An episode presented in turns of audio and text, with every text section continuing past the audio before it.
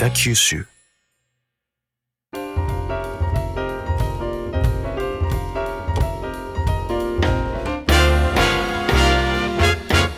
おはようございます西日本新聞社が素敵なゲストと一緒に北九州の歩き方をお話しする番組ファンファン北九州ナビゲーターの勝木雅子です同じく西日本新聞社の横山智則です横山さん、はい落語とか聞きます聞くんですよこう見えてって言ったらあれで すがあの毎年ですね、はいこれまあうちの宣伝になってあれだけど博多天神落語祭りっていうのが秋にやってはていはいうちの社がはいはい、これね3年4年連続ほう聞きに行ってますかみさんとおー去年だけはやっぱうんコロナだったんで、うんうんうんうんまあ、ちょっとやめとこうかなってなったんですけど、ええはいあのずっと今楽しく聞いてますじゃあ今日のゲストとはお話が合いそうですはい今ね日 ははいはい、それでは早速本日のゲストをお呼びしましょう和服でお越しいただきました落語家の立花屋文太さんですよろしくお願いしますいよろしくお願いします。立花屋文太です。よろしくお願いしますや文太さんはですね落語協会所属のプロの落語家さんなんですよねはい、まあ九州ではただ一人九州というか、はいまあそうですね。福岡県では一人ですかね。はい、えうんうんえまあ他のところにはもしかしたらいらっしゃるかもしれないですけど、はいまあ福岡県ではもう私しかいないですね。この住んで活動してるというそかうそうですよね、出身ですっていう人はねまあいたとしてもってことですよね、はいうんそうですね、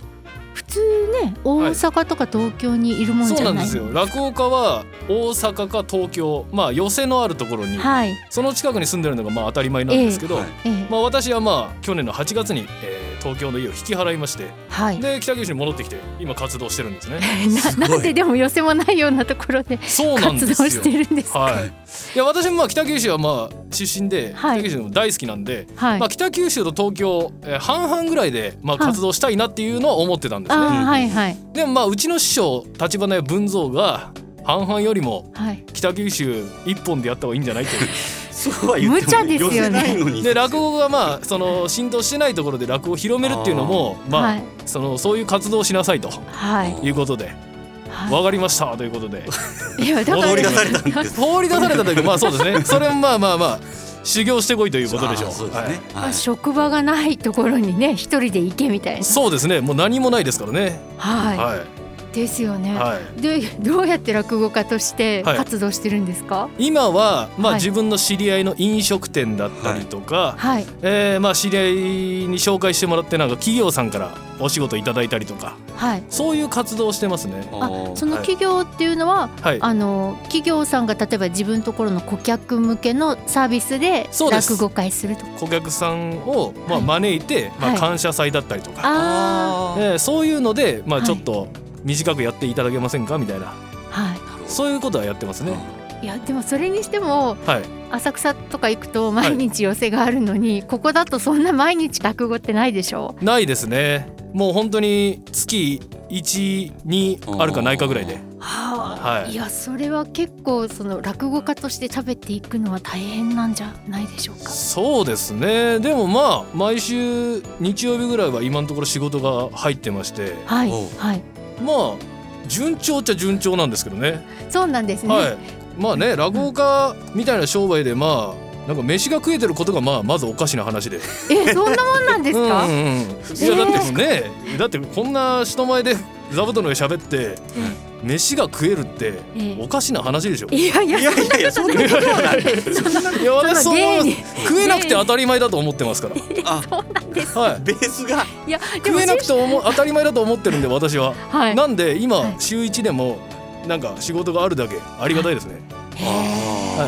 いやそうは言ってもまあ、はいコロナでね去年から結構大変なことになってませんか、コロナはそうですね。私もまあ去年の2月にまあ前座から2つ目という身分に昇進しまして。はいはいまあちょっと聞いてる方はねちょっとあんまり身分制度なんですけど落語界は、はいまあ、前座2つ目真打ちとはい3段階あって、はい私は今その真ん中の2つ目という、はいえーまあ、今期間なんですね。はいでそれになってはいすぐコロナのああーはい去年だのから去年の2月に2つ目になってもうすぐでしたから、はいはい緊急事態宣言も、はいはいそれで予定してたあのー広めの会だったりねはい私のはいそういうのはまあ軒並みなくなりまして、あらええだからもう2つ目になって早々なコンビニとかでバイトするのかなと思ってたんですけどはでもそれがまあ、うちの師匠橘文蔵がはい配信落語をやろうと、おおーおーどうせまあ人前でできないんだったら、はい配信でやってみようっていう、はいオンラインで。オンラインで東京の中野区の中野のスタジオを借りて、はいまあ、配信落語を始めたんですね、はいまはいあ、カメラ1台置いてはいでその前で喋るとはいでそれでお客さんにまあチケットを買っていただいてはい。やったんですようんうん。そしたらもうそれが大盛況で、へへーああもう全国各地からはい。もうチケット買っていただいてあそあーそうなんですうか。よ寄それこせそ寄せは東京にいないとなかなか行けない東京けど。にそう寄せは東京にいる人だけがまはあいプラッと行くところですけど、はい配信落語はもう規模が全国言ったら世界はい。はいですから海外の人も結構見てくれてたんですよね、えへえ。い。海外に住んでる日本人だったりとかーああなるほそどう。そういう人たちがまあチケット買って見てくれてええ。はあ無料で流したわけじゃないんですあよね無料じゃないですはよちゃんとチケット代取って、それで流してもはい。まあ多い時で800人ぐらい見てたんじゃないですかへね、え。はあじゃあ逆にコロナはいいところもあって。い、普通に落語会やるよりもお金になったんじゃないです かだってだって800人入る会場をはいええ借りようと思ったら、はいそうですねものすごい金額になるじゃなはいでいすか、はい。会場それ代をあのね。んな小さなスタジオでカメラ1台置いてるだけですからね800人かけ全円の、うんうんうんっていうことになるわけですよね。うんうん うん。むしろバブルみたいなのがええでその配信落語こんはなこと言っていいのかな 俺もうちょっとなんかねもうちょっとなんかこう大大変変ででしすたよもうもう飯も食えなくてもうみたいな期待してたと思うんですけどちょ嘘つけないからちょっと言うちょっと言っちゃいましたけどうわうわな感じが伝わってうくわる。うわというかまあまあそうですねあの本当にその時期は私多分落語界の2つ目の中はでい多分一番忙しかったと思います、へえへみんな仕事なくてはい何もしてない状態の中、私だけめちゃめちゃ仕事してましたからね、はでもそれはまあうちの師匠のおかげですけど、はいそれはもう師匠がそういうこうなんかセンスがあったってことですかね。そうですねちょっと先見の明じゃないですけうど、うんん。あのだいぶ先取りしてましたね。あ。すごいですね。へーはい、でその後まあ結構いろいろ一之輔師匠だったりとか、まあ、そういう有名な師匠も、まあ、はい菊之丞師匠とかはい始めたんですけど、まあ、うちの師匠本当にあの走ぐらいですねへえそうですか。はいでその配信落語はまだ続いてるんですか。今配信落語ははい今は落語会ではなくて、はいうちの師匠が、はい な自宅でねはい。あの芸人を招いて、はいただただ飲み会のあの様子を流すっていうあのそうそういうふうに今変わっていきましたよね増えすぎて、はいまあまあもうそこはもういいやと。はいはいはい。で違うことやろうということで、あのねただただ流すっていうのがはこれもまあまあ本当大盛況あそうですか。えーそれ文太さんも参加するんですか。私はまあ今オンラインこっちにいますからはい。あで師匠は東京で今やってますよ、はい。あ月に1。回ぐらいやってんじゃないですかそうねなんだへえ。は言ったらその落語家さんとか、うんやっぱお笑いの人が酒飲んでるからそうで見てても面すし白かいもその師匠の自宅でやってるんですから今で、えでその和芸も結構面白かったりするんーですそようそうねそうあのー楽屋話じゃないですけどあー普段聞けないような話を、まええあ、そこで聞いて、へえまあ、ファンの方にしたらたまんないですよそそううでですすねね。うーん。あそっかそうですよね、なんか今そういう配信をうちの師匠やってますねいやでファンといえば、はいなんか文太さんのファンの方がはい文太さんが落語できる改造カーをああそうです。あのーまあファンというかまあまはあ本当にあのーひいきにしていただいてるまあ社長さんなんですけど、はいあのー今落語ができる車を作ろうとい うふうに落語ができる落語がでできる車をはい、はいだからそのまあ私もこっちに寄席を作りたくてええはい福岡に寄席を作りたくてはいっていう目標があるんですね。はいはい作りたいという。はいでもうでも寄席作るのって結構大変なんで建物建てて、ええええまあ管理する人もいてっていう、はいもう車で寄席作ったらいいんじゃないみたいなあ話になりましてあね。車が舞台だからトラックなんですけど、はいトラックの荷台の中 に、えー結構デカめのトラックですよ、はい大型まではいかないですけ ど、まあ、中型のでかいやつはいぐらいでその荷台の中に、はいあのーまあ、講座という落語の舞台を作って、はいで下はちゃんと畳張りではほう後ろに、あのー舞台の後ろにはまあちゃんと襖がついててはいい、はいはいでそこからまあ芸人が出てきてはい座布団の上座って喋るっていう、あちこち回るあちこちそれで回ろうとしてるんですよ。だから九州をそれで縦断して道の駅とかねはいはい例えばあんまり落語会があのあんまやってないような田舎の方とか、はいそういうところにもうこっちから行こうとはい出張寄せ出張寄せですねへえはあいいですねその車っていつ頃できるんですかこの車はまあ、作ろうと思ったらなんかすぐできるらしいんですけはいど、ほうほうまあいろいろこう宣伝とか、はいはいまあ、そういうのがもう完璧に終わって、あはいの始めようというああーしてるんですね。はいでそれがあの、まあ、岡垣かな、はいははいにあの株式会社ヒートウェーブというはい会社がありまして、はいでそこは移動販売車を作ってる会社なんですよ。ああそのたこ焼き屋さんとかたこ焼き屋さあんりとますか、よねクレープ屋さんとはか、おーなんかいろいろあるじゃないですか、はい移動販売の車、はいはいあの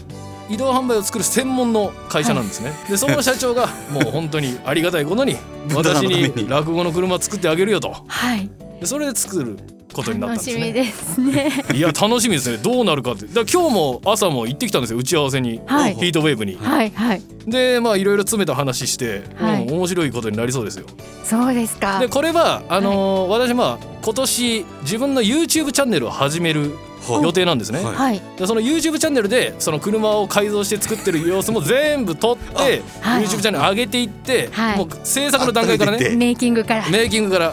でそれであのどんどん流していきますんですげまえだ今今はねまだ公開してないんですけど、はいええ、そういうのがありますんではああぜひあの楽しみ YouTube チャンネルをねチェックしていただければはちいなみに落語家ってやっぱ世界初とかいう話になるんですかあもう落語家はもうないでしょ今まで聞いたことないですよねないですないですね多分初だと思いますよ、 ええ東京大阪じゃ作る必要ないですしねあ作る必要ないですそういうことですよねそうですねそれは楽しみですね。楽しみですねいやもう西日本新聞でも大々的 大々的にに報報道道ししなまいす。とよろしくお願いします本当にはい。いやいや本当すごいことになると思いますよーそうですね。うん。でそのね地方の方にも回られるっていうことでしたけど、はいまあ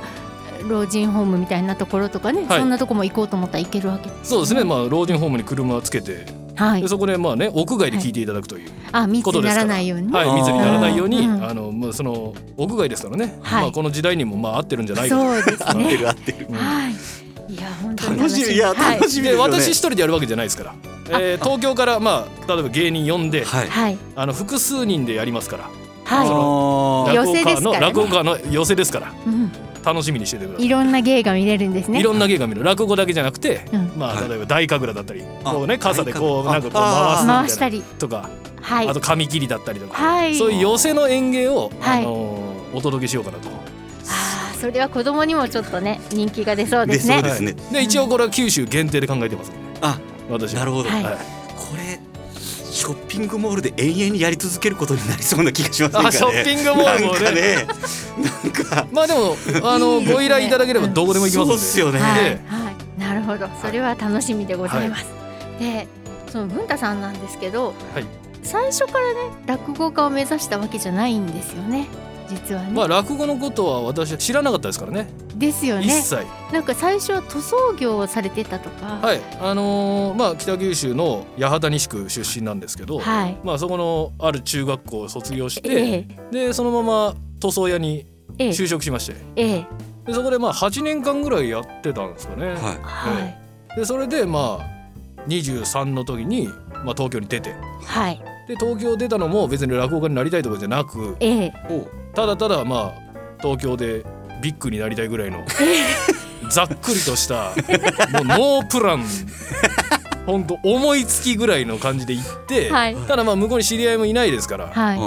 もう仕事も別に中卒ですし就職しようにも何もないですからねうんだからまあとりあえず家賃を払わないといけないんで、はいもうキャバクラで働こうとはい手っ取り早いですからはいもう言ってもその日から働けるからえー働けるんですよあーキャバクラは別えに。ーはいでそれでキャバクラでまあまあ働いててはい。でその休みの日に新宿に買い物に行ったんですねこの辺であそうかそうかこの辺でお時間が。っていうことでキャバクラで働き始めた文太さんがなぜ落語の道に入られたかっていう話を来週お聞きしたいと皆さん今すっごい気になってると思うんですけどあキャバクラねはいあはキャバクラキャバのどんな仕事かが気になってますけどねいいやそっか らね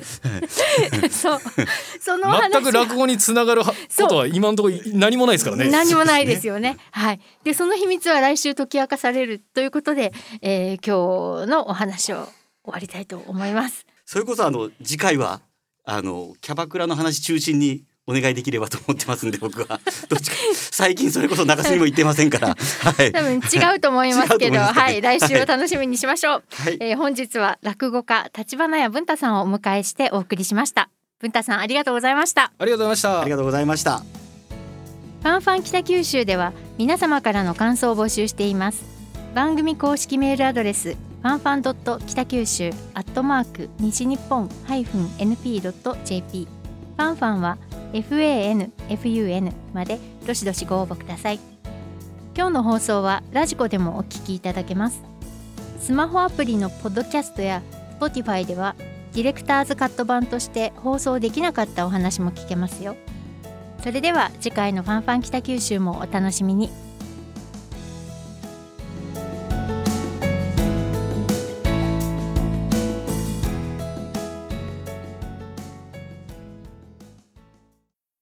隣のベランダからタバコの煙が入って困ってます同じ道路でずっと工事が続いてるのはなぜ迷惑メールって誰が送ってるの